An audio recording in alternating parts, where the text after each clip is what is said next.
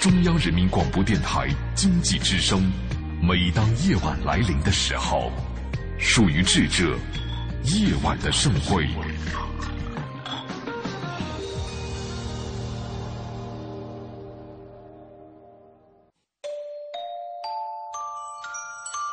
梵高的星空没有告诉我们，那个充满期待但却终生孤独的画家心中承受了多少痛苦和矛盾。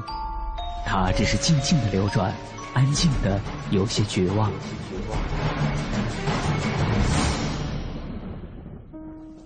莫奈的睡莲没有告诉我们，那个喜爱平静的人在动荡的时代中，心里有着多少的叹息和遗憾。他只是静静的绽放，用柔弱的身躯撑起了整个时代。毕加索的线条没有告诉我们，那个一生充满激情与创造的人心中有着多么宏大的理想和期待。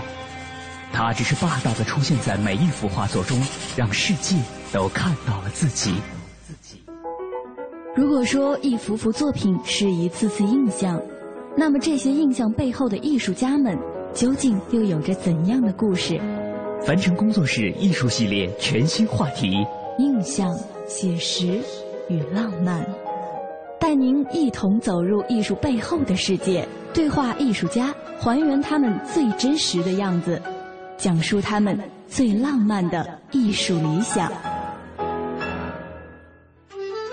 本期话题：用最传统的方式说出最现代的思考。本期节目嘉宾高勇。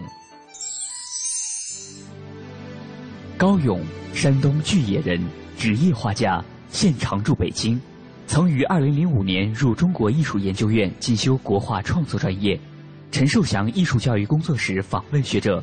曾在《画风》《中国画》《盛世收藏》《藏画导报》等专业刊物发表作品，出版个人专辑数种。对于许多人来说，想到传统绘画，一定会第一个想到水墨。这种在传统文化中流行了几百年的、极具中国特色的绘画风格，早就深深地根植进我们的文化审美当中。水墨画作为中国画的代表，有墨色的焦、浓、重、淡、轻。产生丰富的变化，表现物象，有独到的艺术效果。但是，随着时间的推移，在现当代艺术盛行的今天，曾经饱含文人意境的水墨面临着有些尴尬的境地。那么，现在的画家们在创作水墨画的时候有着怎样的变化？对于他们来说，又为什么会选择这样一种传统的方式呢？带着这些问题，我们的记者张远远为您采访了高勇。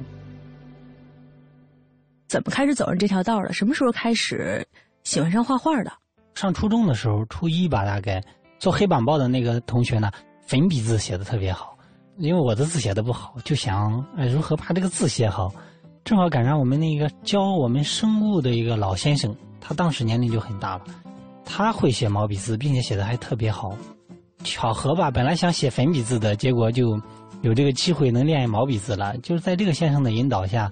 就把家里的那些旧报纸、什么不用的纸张拿出来，嗯，也不知从哪弄个毛笔，反正就那样写上了。写上那么一段时间，就给这个老先生看一下。当时没有字帖，没有古人的这个法帖，然后就是那个老先生写几个字，我记得写在一张纸上，写的像那么五六厘米那么大小的字，写每一次给我写四五个字，就练上那么两个月。大概过了一两年吧，要升那个高中啊。学习的事就多了，练字的就放下了一段时间。其实要是说这个时间的话，开始的也不算是早了哈，而且到快到高中了，还没开始说接触画画这件事儿呢。对对对，我画画其实按照现在的这个状况，现在这些大小就能接触到素描啊，学习画画这个，我那时候应该是比较晚的了。那你小的时候都在干什么呀？一般，尤其是我们现在想到男孩子啊，小的时候喜欢玩什么，可能都是玩一些就是比较闹一点的这种游戏啊。但是，如果说看到你这个画的人，我相信可能都会有这个感触，都会觉得很安静的一个人。那你小的时候你喜欢玩什么呢？你小的时候也很安静吗？好像倒是有一件那个比较我感兴趣的事情，好像这是停留在我印象当中我最深刻的一件事，就是喜欢下河去摸鱼。那时候也没有渔网，然后农村啊有好多小河，每到汛期的时候，就是来水的时候，就会就会带来很多小鱼、小虾什么的。过上那么两个月，这个汛期过去了，这个水慢慢慢慢退走了，就会留下很多小鱼。农村没，主要是它好玩的东西少，可玩的东西少，就会有那么三两个同学一块儿，连学也不上了，就去那个小河沟里去去，或者是。呃，用泥巴拦成一节一节的，然后用找一个洗脸盆之类的，然后把水都都都泼出去，然后最后那个鱼就剩下乖乖的在那里了。我觉得听这种故事特别的好听，而且有意思啊！就像我们这种八零九零，然后甚至现在的零零后，可能都很难想象说，嗯，放了学或者休息的时候，或者小的时候跑跟小伙伴们一块儿，就到后面家后面的小河去捞鱼的这种故事，而且。一想那种环境肯定就是很美，很贴近自然，是不是因为这个对你后来选择水墨也有一定影响？我我现在回头想想，应该是潜移默化的，它起了应该是起了很大的作用。我现在描绘的这个作品里面，有好多给我小时候的一些所见所想能联系起来的。咱们刚刚说了，就是学的写毛笔字儿。然后呢，一直写毛笔字儿，一直很专心的在练这件事儿，然后一直都快到高中了，还没接触到画画。那从什么时候开始接触到这件事儿的？上了高中吧，就是学习压力没那么大，主要是还是学习不太好，放弃了是吧？有点就嗯，在考大学这个事情上信心就不足了。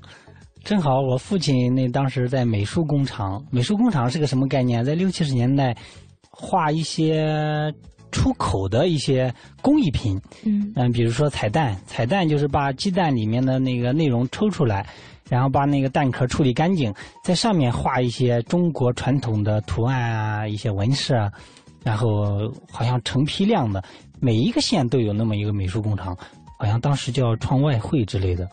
呃，我父亲那个时候有一个同事，他不光会画这些工艺品，他还会画传统的中国画。并且画的很好，那个董先生现在还健在，将近九十岁了，应该是我们那个县写字画画是最高水准的。这位先生姓董是吧？对对，原来是父亲的同事，然后就阴错阳差，可以说就成为你的画画的启蒙老师了。对对，当时那只是写书法的话。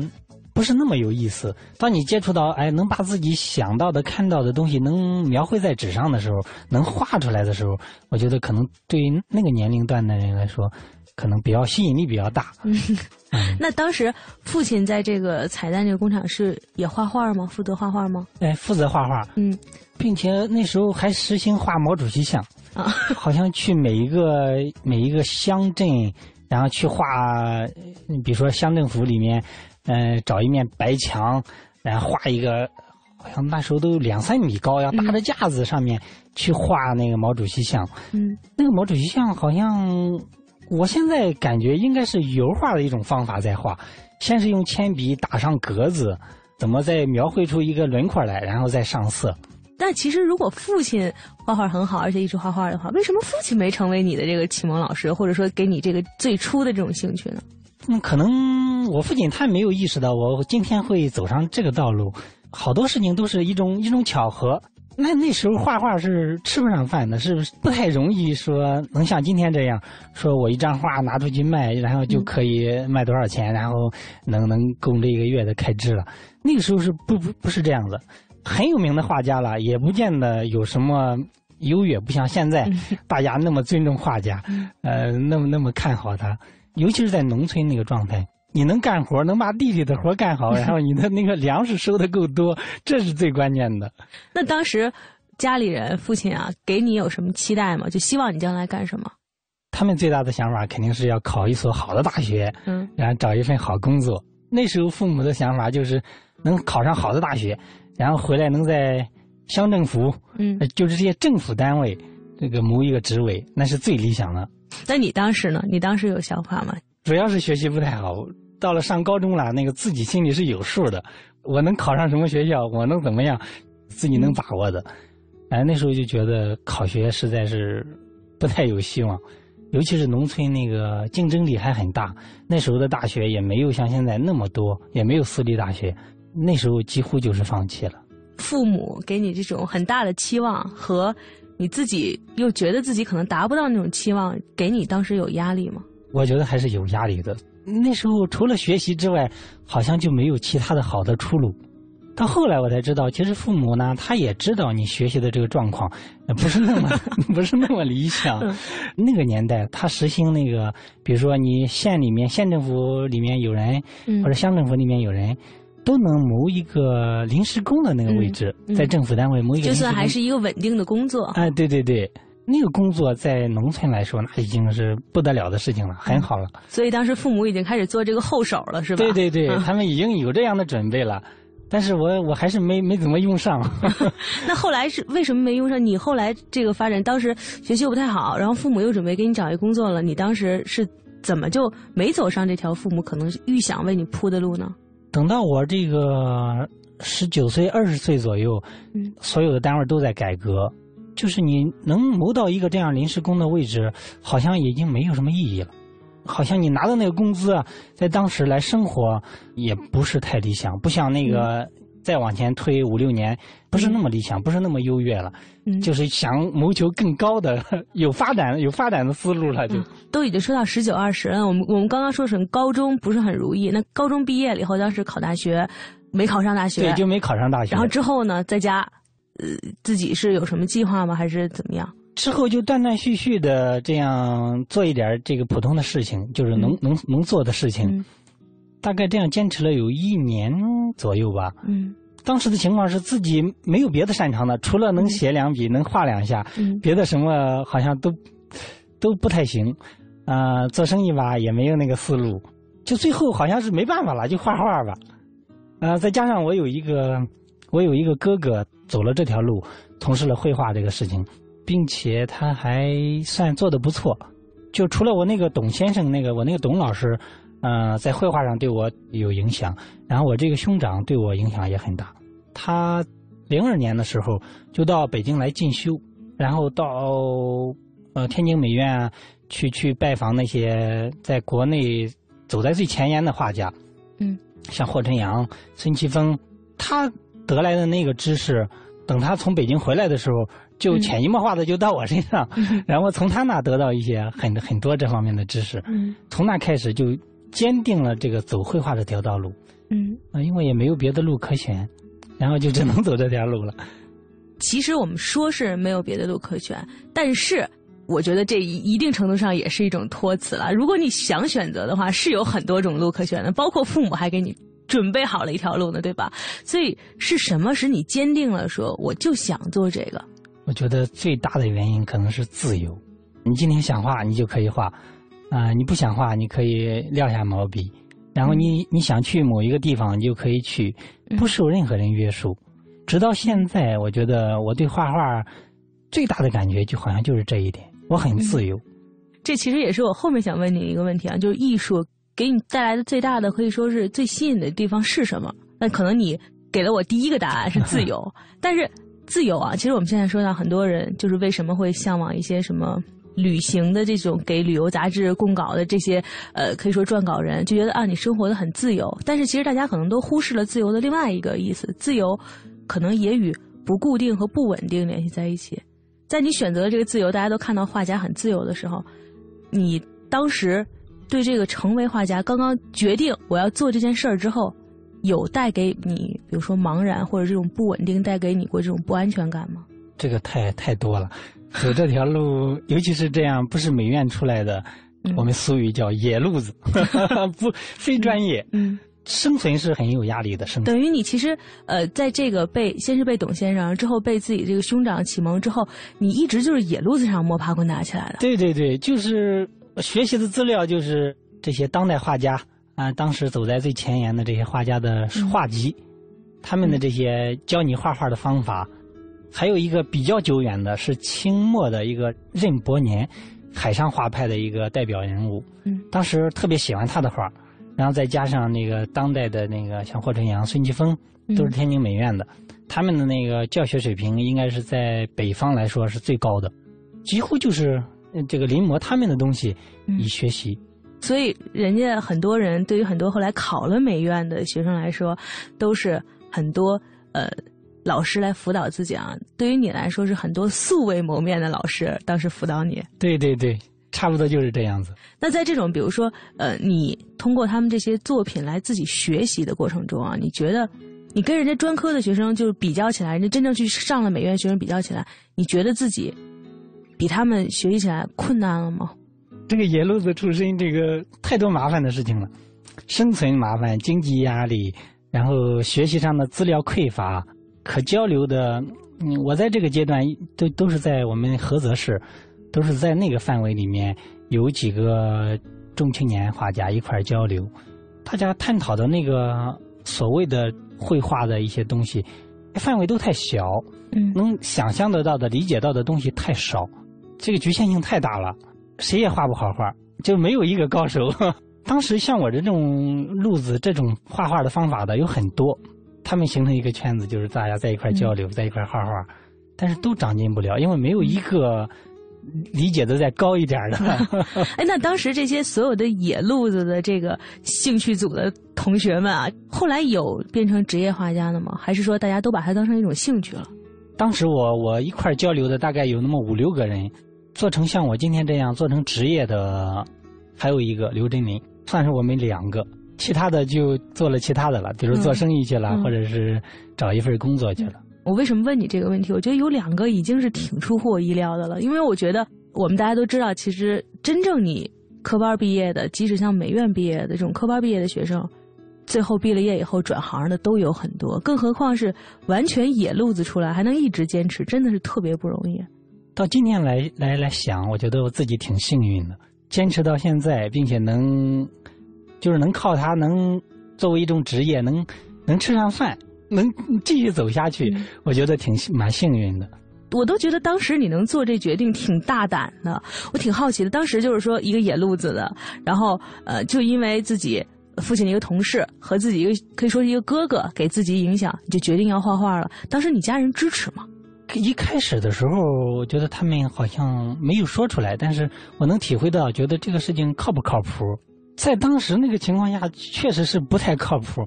他吃饭是个问题，买笔墨纸纸张，好像连这个费用好像你都很难去去挣到。嗯，但是这个过程很短暂，大概有那么一年多的时间就过去了，逐渐的就能卖那么一点画了。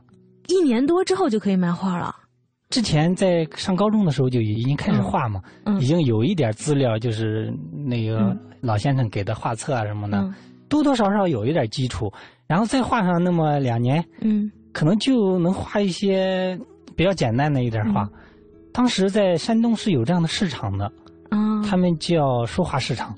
所以山东真的是艺术大省，也帮了像你这样的可能野路子出来的人哈。呃这个到现在为止，山东都是中国画最大的收藏市场，嗯，任任何一个省都比不了的。我觉得可能你要是在其他的一个地方啊，你即使想画画，你可能坚持一年，家里人可能慢慢也不支持了。哎呦，这个关系好大呀！这两年老往来江南，老去杭州，去中国美院那边，我看到国美刚毕业的学生画的都很好，二十岁左右，嗯但是他们那个如果不靠家里支持，只凭自己卖画的话，是很难在那个地方租到房子嗯。继续生存下去的。在杭州，除了那国美的那些老师，最顶尖的那些画画的人可以卖画，在杭州是你中下层是卖不到画的，中下层的画嗯。画家在那里是没有出路的，嗯。所以他们要到别的地方去卖画，然后在那个地方生存。嗯，但是江南，尤其是杭州，那个传统文化的底蕴确实是太深了，画画的人都很向往那里。嗯，画画人都很向往那里，但是在那里也感觉到了痛苦哈。对对对那。咱们说到你在山东，其实，在一定程度上呢，占有了这个从文化上面到艺术的这个整个艺术氛围上面，也占了一个挺大的优势，然后使你能够在开始决定要从事这个之后一年多就能达到自给自足了。对对对，基本上是吃饭不受威胁了。那时候还有一个好处，一个人也没有女朋友，也没、嗯没有什么负担。比如说这个月那个卖的画，哎，卖的多一点，然后你就过得幸福一点；然后卖的少一点，你可以紧张一些，也能过得去。嗯，多亏了这个山东的这个书画市场。所以在这一年里面，家里人其实是抱着一种观望的态度的，是吧？看看你这靠不靠谱。对对，一个是这样，再再有就是当时在各个领域都在改革的那个状态下，嗯其实有点混乱。父母也不知道给你找一个这种像政府部门的这种临时的工作，到底怎么样？已经不看好这个事情了，但是又没有别的好的方法给你，所以他们就只能观望你目前做的这个事情到底如何。你第一次卖出去的画，你现在还记得画的是什么吗？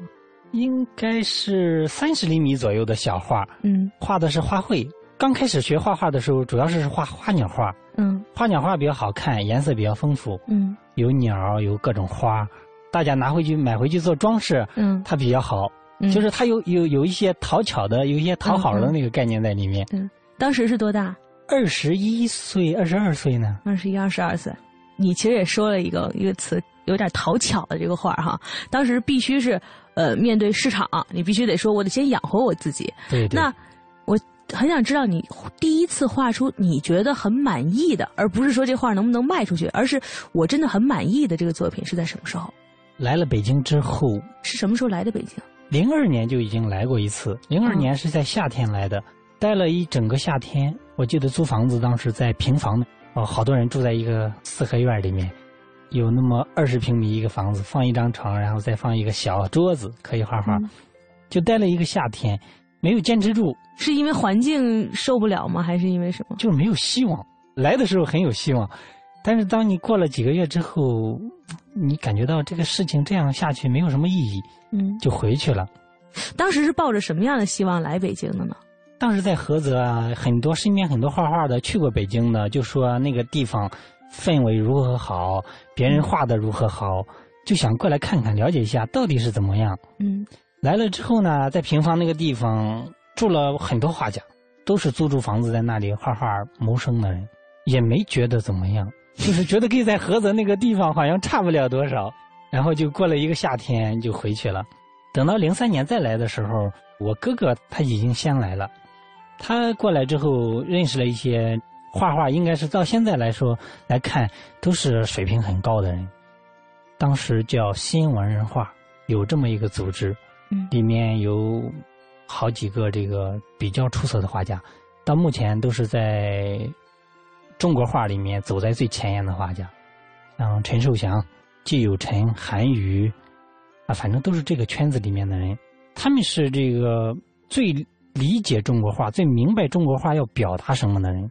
给其他的画家，现在走在一线的画家有很多呀，但是给其他的画家，这个思路完全是两码事。尤其是给中国美协，给美协的这个他们那个走的路线完全是两码事儿。嗯，新文人画当时是陈树祥先生他倡导的。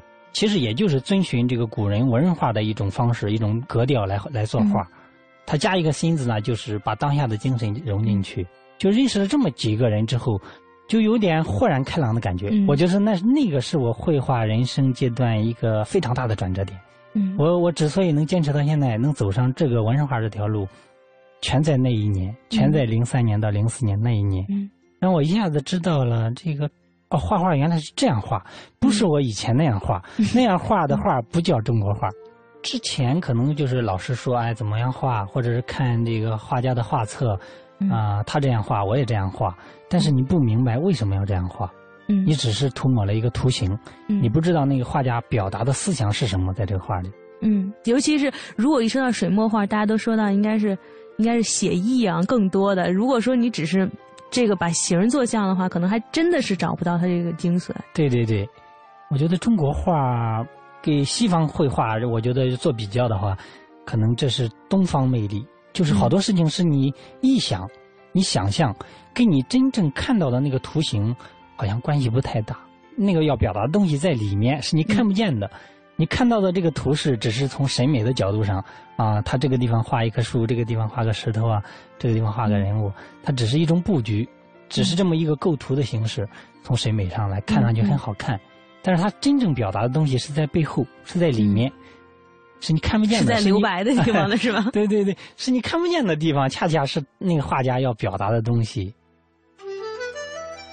在渐渐熟悉了水墨画的绘画技法之后，高勇发现，真正想要理解水墨画的精髓十分困难，因为那并不是技巧和细节能够决定的，更多的功夫在技巧之外。那么，在发现了这点之后，他在水墨创作领域又是否会有新的进展呢？稍后回来为您继续采访高勇。该不该留一点爱给寂寞的明天？该不该把所有的感觉今夜都用完？走在街上的人们，偶尔都有一张迷惘的脸，是否把爱藏在心里面，还是难免会受一点伤？我最期盼的春天，又悄悄地走远。摸索冬夜的双手，开始怕冷又怕晚。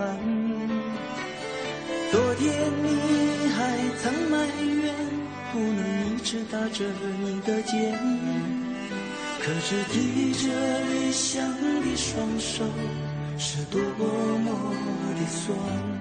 啊，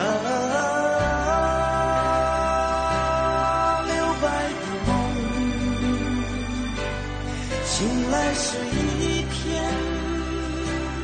荒凉的天空。有谁能预料我成长的负担？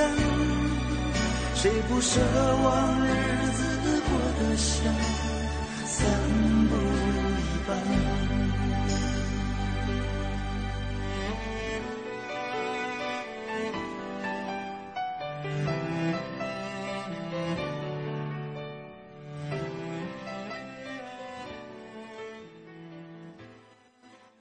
皮亚诺七星定制，科学艺术家皮亚诺橱柜衣柜。我是赵薇，厨房电器我选万和，热水器我更选万和。皮亚诺，中国高端定制家居领导品牌。皮亚诺橱柜衣柜，让投资变得简单快乐，是每一位正金人的使命。截止到目前，有八百五十九位客户给我们寄来了感谢信。我们来抽取一位客户的来信。第一次，我拨通了电话，正金客服为我解答现货白银问题。第一次，我开了模拟户，正金客服耐心教我如何操作。第一次，我取得了成绩。正金客服告诉我，继续努力，不要错过大行情。白银投资，我信赖正金。请发送短信八零八到幺二幺幺四。白银投资 T 加零交易，买涨买跌都有机会赚，没有庄家操纵。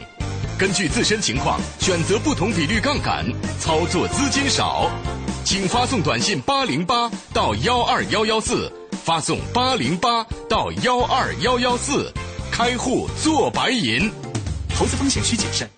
中国广播音像出版社隆重推出的《中国广播经典系列朗诵 CD 光盘》，既有夏青朗诵的唐诗三百首，也有方明的播音作品专辑，还有集合齐越、葛兰、雅坤、于芳、姚科等中央人民广播电台老中青三代播音员精心演绎的配乐朗诵光盘、中外名篇经典诵读和红色经典作品朗诵。朗诵作品风格多样，赏心悦耳，是中国朗诵艺术的优秀典范。产品均随碟附有作品原文，是学习、欣赏和正音的难得佳品。欢迎登录中国广播网查询，咨询电话：零幺零八六零九二五幺幺，零幺零八六零九二五幺幺。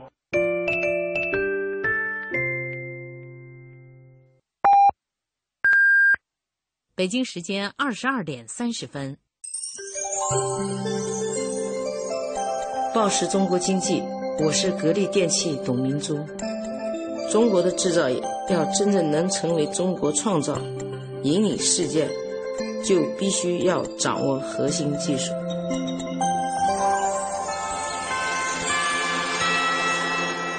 报时中国经济。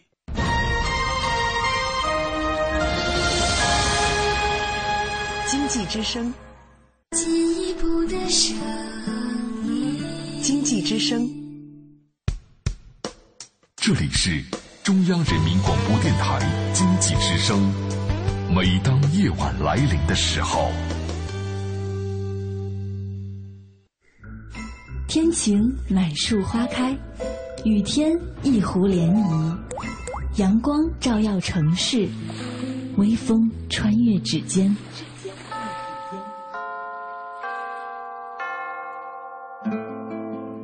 入夜，每个电台播放的情歌，沿途每条山路铺开的影子，一切因为内心有一个坚定的理想而生动。在内心的世界，艺术家们是不羁的行者。那个梦想，因为自由，所以浪漫；因为真实，所以感动。他们任由自己的想法穿越阻隔，肆意绽放。凡尘工作室易筋经系列全新节目《印象、写实与浪漫》正在继续。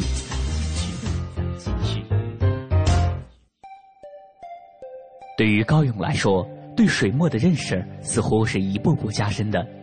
从曾经那个画扇面的少年对于绘画产生兴趣开始，直到认识了真正的水墨画画家之后，他似乎才真正开了窍。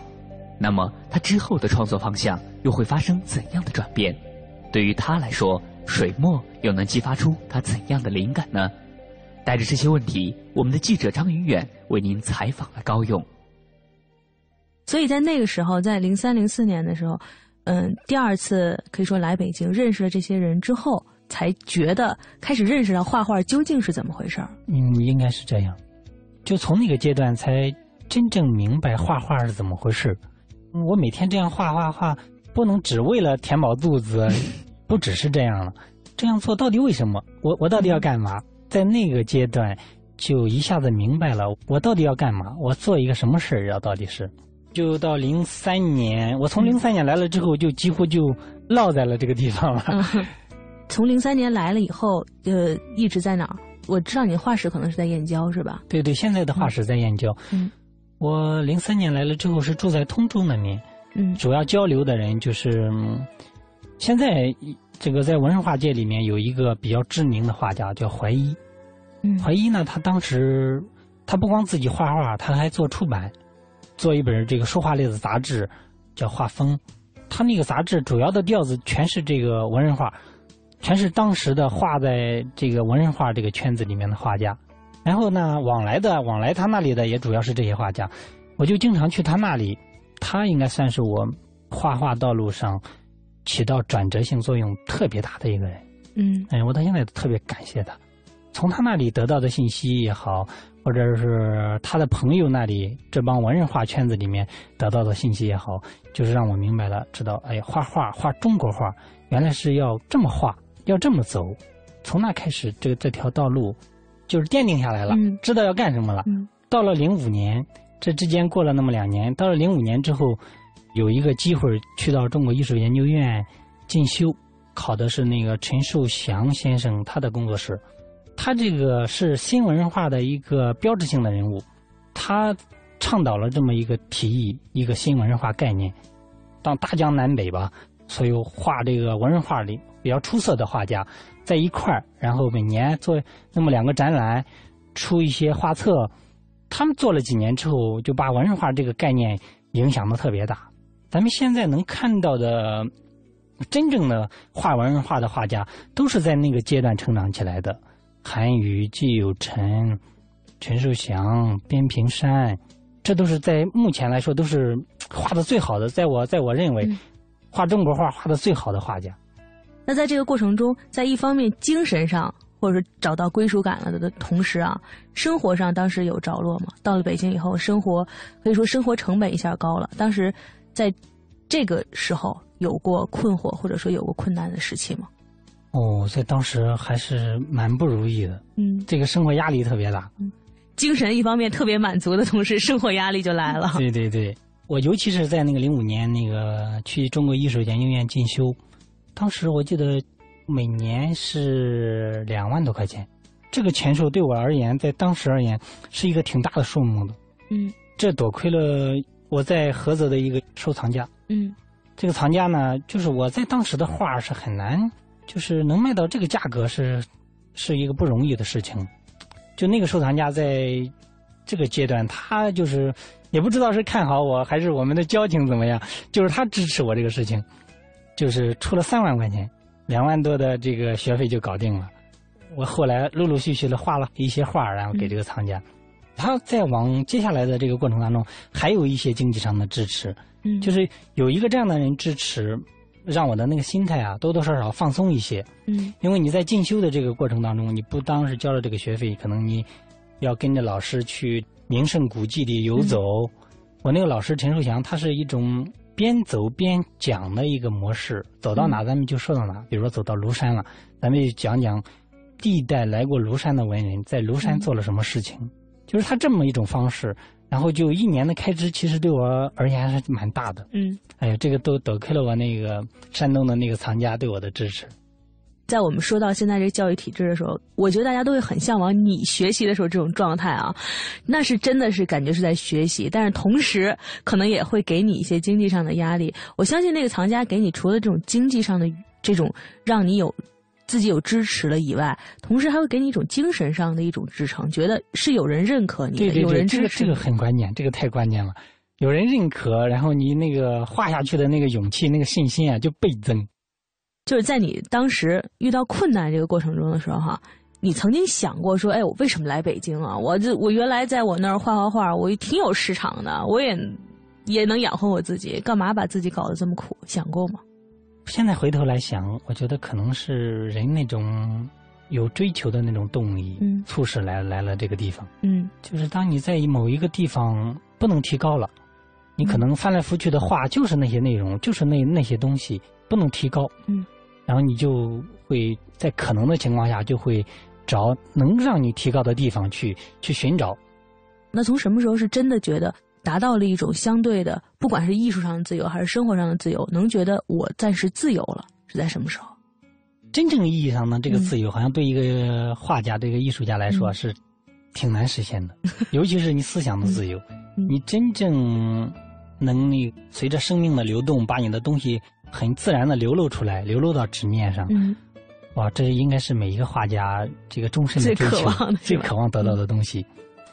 我就画画画到目前这个阶段，我觉得可能有时候偶尔能出现这样的东西。我在某一个阶段、某一个状态下，达到了这种可以让生命自然流动的那个状态，可以把那个你的所思所想很自然的流露到纸面上，没有刻意的东西。嗯。但是这是一个很特定的环境，很特定的阶段，可能你在这。好多天，好好长时间一个阶段里面都在做同样一个事情，一个很枯燥，一个很乏味、很简单的事情。嗯，你的心会比较沉静。嗯，你在那个沉静的状态下，可遇而不可求。哎，对对对。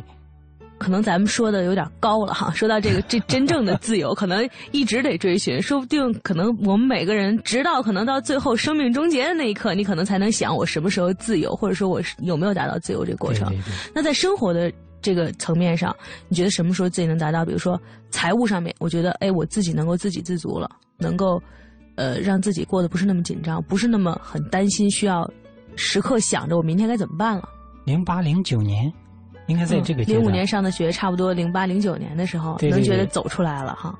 对，当当那个进修完这一年进修下来之后，你的绘画技术上，你的这个思想上，有一个跨度，有一个提升，很高的提升。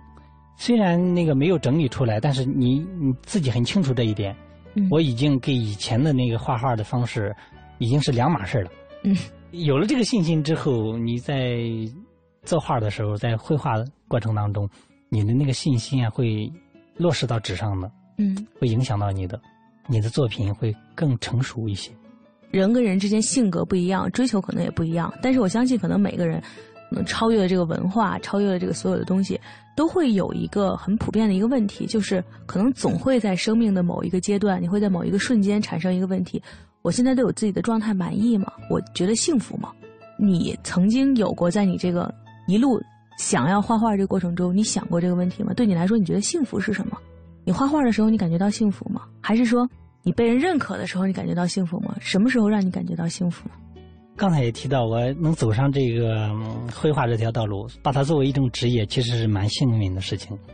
你能把你自己的所思所想，把自己的理想能画出来，能落实到纸面上，看得见摸得着。哎，我觉得人能这样生活应该真是很幸福的事情。再加上我现在相对的稳定一些，我可以想画画的时候我就画画，我不想画画的时候我就去到处走走，到处看看，放松一下心态。再有就是可以喝茶。我第二个职业应该算是喝茶，我画画的时间占一半，喝茶的时间占一半。目前来来说，我真觉得还是蛮幸福的。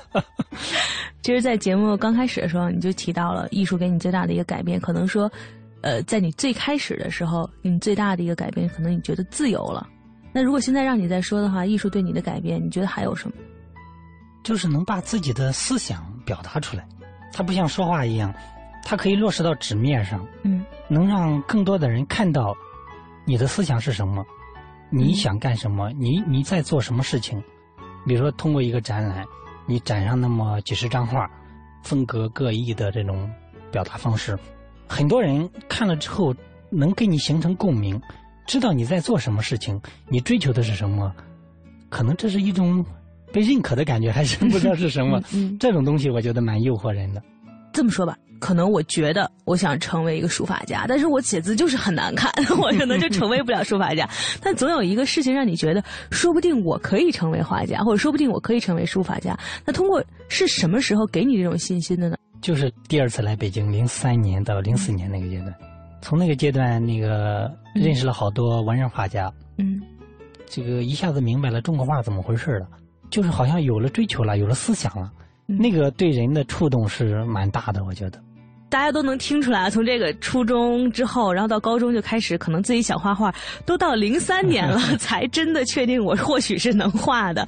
那所以说，其实在这之前，零三年之前，对于你来说不太好。这话说出来，其实就是为了温饱的画匠啊，就是我就是画画为了卖出去。对对对。直到那一刻起，才觉得我或许是能做个画家的。对对对，就是从那个阶段有了画家这个概念，在之前啊，那就是像上班一样。我工作，然后得到了可以吃饭的这个，就从那个阶段，原来就是我这样画，我能表达我的思想，画这种画能走上画家这条道路，这个太关键了。假如说也有画画的朋友能听到这一段的话，一定要明白这一点，你一定要知道自己在干什么，你表达的是什么东西，不只是落实在纸上的那个图形，那个纸纸里面看不见的东西。那个思想那是最重要的，这是一个画家应该要考虑的事情。有的人说啊，艺术是给我一个休息的一个方式；有人说艺术是给我一个发泄的一个渠道。可能艺术对于每个人来说都是不一样的。那如果让你来说的话，你觉得艺术对于你来说，它到底是一个什么？最大的应该是抒发情感的一个一个方式。比如说我今天比较闷，我要是画一张画的话，它应该这个闷啊会带到画里面的。就是以我目前的水准而言，我现在的所思所想，不见得百分之百都能带到画里面，但是是百分之六十以上都会带到画里面的。我现在随便画一张画，一看就知道啊，这是高勇的，一看就是这个人画的画。你那个能把你的思想，能把你的所思所想流露到纸上的时候，就是这个东西就会伴随着你了，你想脱都脱不掉。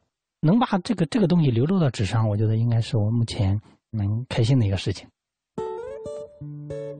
高勇说：“能够把自己的情绪融入画中，就是最开心的事情。”但是这句话说来简单，真正实施起来却充满了困难。对于用墨色和留白来表明意境的水墨画创作来说，传达自己的情绪其实是一件非常困难的事情。那么高勇又会怎样面对这一难题？在他创作的过程中，又曾经发生过哪些故事呢？在明天的节目中，我们将继续为您采访高勇。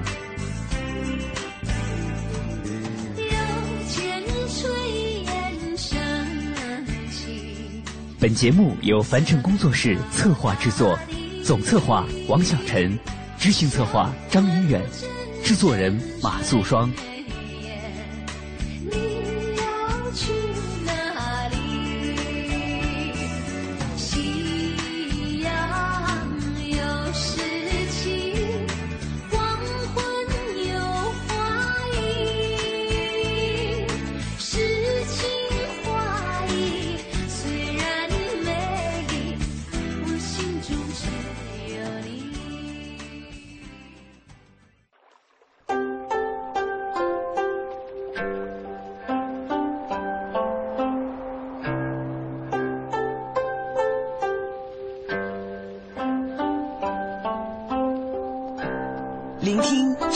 声音。中央人民广播电台经济之声记忆的声音。经济之声。您即将收听到的是《非常科学》。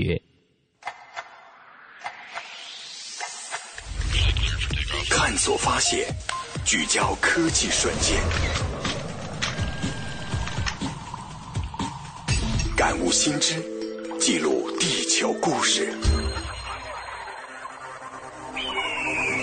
零距离破译人类生存奥秘，跨时空探索宇宙恒久之谜，非常科学，不一样的视角。不一样的科学，非常科学由中央人民广播电台经济之声与中国科协联合推出。听众朋友，大家好，欢迎收听《非常科学》，我是亚楠。生活在清朝宫廷中的皇帝虽然贵为天子，但是在童年时代，玩具仍然是他们心头的最爱。清宫小皇帝的玩具数量众多，种类庞杂，集中外民间和宫造于一身。既有大量传统的民俗玩具，比如泥戏人儿，还有许多寻常百姓家闻所未闻的新奇玩意儿。今天的非常科学，我们就要和您来说说清朝皇帝儿时的新奇玩具。生活在清朝宫廷中，童年的皇帝们千奇百怪的玩具是他们的心头最爱。按照清宫旧俗，皇帝儿时的玩具一般不会传给下一代，用过了就会烧掉。但晚清皇帝多为年幼登基，同治六岁登基，光绪四岁登基，末代皇帝宣统登基的时候只有三岁。为了哄这些最尊贵的孩子们开心。上到太后、太妃，下到太监、宫女，都对玩具分外留心。宫廷里的玩具一度数量剧增，而且大多留在了宫中。清宫小皇帝的玩具数量众多，种类庞杂，集中外民间工造于一身。有大量传统的民俗玩具，比如泥戏人儿、上弦童子风车、七巧板等等。更有许多寻常百姓闻所未闻的新奇玩意儿，比如产自瑞士的八音盒、购自英国的洋积木等。接下来，我们就来看看其中一些具有代表性的皇家玩具。声音向来是吸引儿童注意力的重要元素。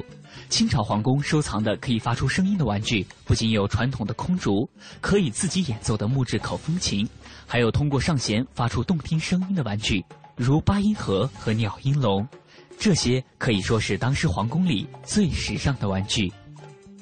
八音盒在十九世纪由瑞士制造，八音盒为木质修漆外壳，盒内设有八音装置，左侧有上弦用的扳手，右侧有两个键，一个是开关，一个是订阅键。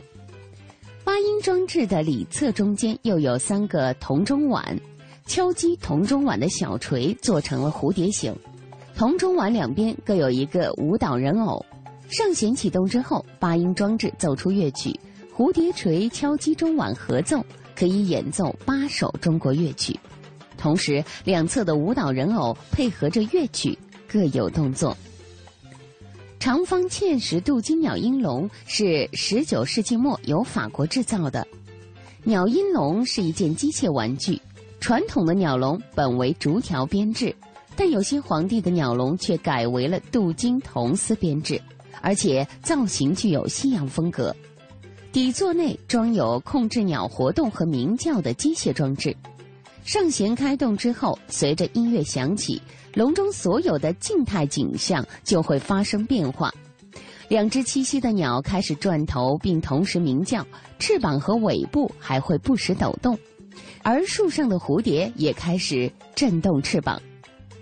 鸟音笼是故宫所藏机械玩具中的一个主要品种，不仅数量众多，而且形式多样。除了声音之外，动作也是吸引孩子目光的另一大元素。在清宫小皇帝的玩具中，从相对简单的可以行走的动物木偶，到高端大气的小火车和机械人，一应俱全。十八世纪末、十九世纪初，德国率先生产出带有关节的杂技玩偶。它最大的特点是在外力的作用下，可以利用关节屈步行走。比如，清宫收藏的这类小玩具有木质的象、豹、狗等等。十九世纪末，火车刚刚进入中国，清宫的孩子就拥有了从国外采购的玩具火车。这种火车内装轮机、煤槽，节节轨道可以通过两端设置的插孔衔接。与当时真实的火车几乎无异，燃酒以带煤，令水沸机，火车就能在铁轨上跑起来了。翻顶机械人是十九世纪由法国制造的机械人玩偶，一身无丑打扮，站立在台子之上，左右手各支撑在一把椅子上。五丑身下的长方形台子内放置着伴奏音乐的机械装置和控制五丑表演动作的机械装置。上弦之后，音乐响起，在乐声之中，吴丑先反复举几次右手，然后双手扶着椅子，两腿并拢向前后摆动，身体逐渐上移腾空，直到和地面平行之后，身体暂停不动。这时，吴丑重复表演右手撒开再扶的动作，最后吴丑双手扶椅，身体下移，渐渐地恢复原位，同时乐声停止。机械人玩偶是从西洋传入的一种玩具，它是利用和钟表相同的机械原理操纵控制人偶的活动，使其在音乐的伴奏下模仿真人的动作。清宫中收藏了一定数量的机械人玩偶，其中有的是宫中公职的西洋传教士为皇帝制作的，有的是粤海关通过贸易购买的，还有一些是外国进贡的。据史料记载。乾隆二十九年，也就是一七六四年，西洋的一个国家曾进贡十八个机器人玩偶，能演整部的《西厢记》，张生、应应、红娘、惠明等人偶能够自行开箱加衣，衣让进退，俨然如生。演完一出，人物自脱衣卧箱中，临出场时还可以自动起立。在清宫的玩具中，模拟现实的家家酒物件是必不可少的。此外，有的玩具甚至还具有实用功能。清宫中扮家家酒的各式玩具，全都是模仿现实生活的迷你版，比如小蜡娃娃、小瓷茶具、成套的小银酒具、锡制小火锅、火碗，还有成套西洋铜蕾丝的小桌椅、小如意、小银簸箕、小水烟袋、藤编的小篮子等，可以用以模仿大人购物的袋子。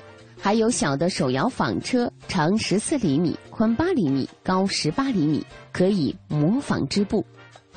铜镀金染牙箱童子风扇是清朝中期由内务府造办处制作的，一位童子笑容可掬地跪坐在基座上，一手持扇，一手握着方巾，一副时刻听候召唤的姿态。基座内放置着由发条带动童子动作的机械装置。上弦孔开在基座一侧，基座外层用染色的象牙片粘贴装饰。这件玩具以夏日生活中挥扇纳凉的动作为原型。上弦之后，童子会手持扇子上下挥动，是一件兼具实用功能的玩具。益智类玩具在现代社会颇受欢迎，而在清朝的皇宫中，这类开发智力、寓教于乐的玩具也并不少见。蒙古象棋和益智穿线板就是其中典型的代表。蒙古象棋也被叫做沙特拉，据说原初传入蒙古，其造型走法与国际象棋相似。这种棋迟至清初传入内地，棋子均为象形，共有三十二枚，设有两将两炮、四象四马四车和十六个卒子。棋子中，骑马武士相当于将，狮子相当于炮，马拉车相当于车，骆驼则相当于象。站立的马就是马，而端坐的人则相当于卒。益智穿线板也是清代晚期由上海商务印书馆制造的教育玩具，在不同形状的薄木板上设圆孔，用两头穿有铁针的彩色线在圆孔上穿插，随心所欲地组合成多种几何图形，诸如三角、方、圆、菱形、多边形等等，可以用来锻炼儿童的形象思维能力。说了这么多古代的皇家玩具，我们再来追溯一下最早供儿童玩乐和游戏的产品。距今约五千多年前的古埃及文物中，就已经有粘土、木材、兽骨和象牙等材料制成的玩偶。儿童墓葬中有小型影具和生活用具。距今约三千年的波斯文物中，发现有下设圆轮的拖拉玩具。古希腊有用线绳启动的发声陀螺和动物形象的玩具，古罗马陵墓中出土了四肢活动的牙雕人像。十八世纪，德国纽伦堡成为欧洲玩具生产中心，玩偶采用模印工艺，体内装置机械部件，能表演啼哭、走路等动作，还生产了音乐玩具和发条玩具等等。十九世纪，科学技术新成就应用于玩具设计和生产。促使了玩具生产的发展，出现了活动画、西洋镜、幻灯等光学玩具。一八七八年，美国科学家爱迪生采用留声机制成了会说话、会唱歌的玩偶。十九世纪九十年代，美国相继生产了电动小风扇和有轨电动小火车。此外，中国的玩具也有着悠久的历史。距今约五千五百年的山东宁阳大汶口遗址就发现有小型的陶珠，而距今约三千八百年的齐家文化遗址中也有陶制玩具和响铃。风筝和球类游戏也有着两千年以上的历史了。空竹、风车、滚环、七巧板、九连环等成为了中国传统的民间玩具。而二十世纪以后，玩具制造业成为了我国重要的工业。三十年代，德国玩具生产和出口居世界首位；四十年代，美国的玩具生产迅速发展，生产、消费和进口跃居世界之冠；五十年代，日本玩具工业崛起，出口额赶上了德国；而到了上世纪五十年代末，中国的玩具工业形成，以北京、上海为主要产区，玩具品种达七千多种；六十年代末，香港的玩具工业兴起。而八十年代以后，台湾玩具工业则有了很大的发展。民间玩具作为民间艺术的一个重要组成部分，既具有民间艺术所共有的普遍特征，又具有自己特定的文化内涵。而作为要打造玩具的中国文化和特色的中国现代玩具企业，了解和认识民间玩具是一门必修课。民间玩具的创作主体是农村中广泛散布的民间艺人。可以说，只要有农村的地方，就会有民间玩具的存在。起初的玩具都是父母做出来给自己孩子玩耍的。随着生产力的发展和商业经济的出现，玩具开始走向市场进行买卖。大部分民间玩具比较兴盛的地带，一般都是从前商业活动频繁的重镇。所以，虽然民间玩具遍布全国各地，但也是存在一些相对集中的地区。